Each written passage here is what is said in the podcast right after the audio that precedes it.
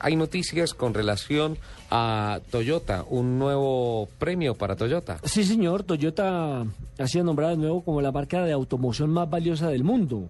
Toyota vuelve a ser esta marca eh, tras recuperar el primer puesto, según un informe de las 100 marcas más valiosas del mundo que elabora cada año Brax Z.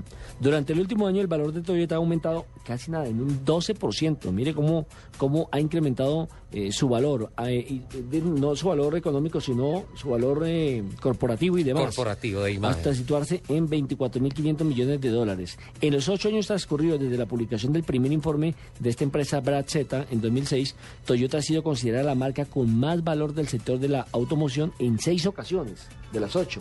Ojo, solamente ha perdido en dos oportunidades y ha ocupado segunda posición en las otras dos, o sea que se ha mantenido ahí al tope. Pero mire que esto es consecuencia, don Nelson, de lo que se ha hecho tan estrictamente eh, internamente dentro de la marca Toyota, una marca que hace dos años, por todos los problemas que se presentaron en eh, motorizaciones, en refrigeración, en sus vehículos que tuvieron que recoger en muchas partes del mundo, el gobierno japonés eh, le notificó públicamente a Toyota que no era una compañía digna de la filosofía nipona. Se replegaron, empezaron a recomponer todos los procesos que estaban mal, sus conceptos de calidad y hoy en día vuelven a ser la gran marca en el mundo. ¿Le doy las 10? Por favor. Rápidamente, Toyota está en el primer lugar, segundo BMW, tercero Mercedes-Benz, cuarto Honda, quinto Nissan, sexto Volkswagen, séptimo Ford, octavo Audi, noveno Hyundai y décimo Lexus.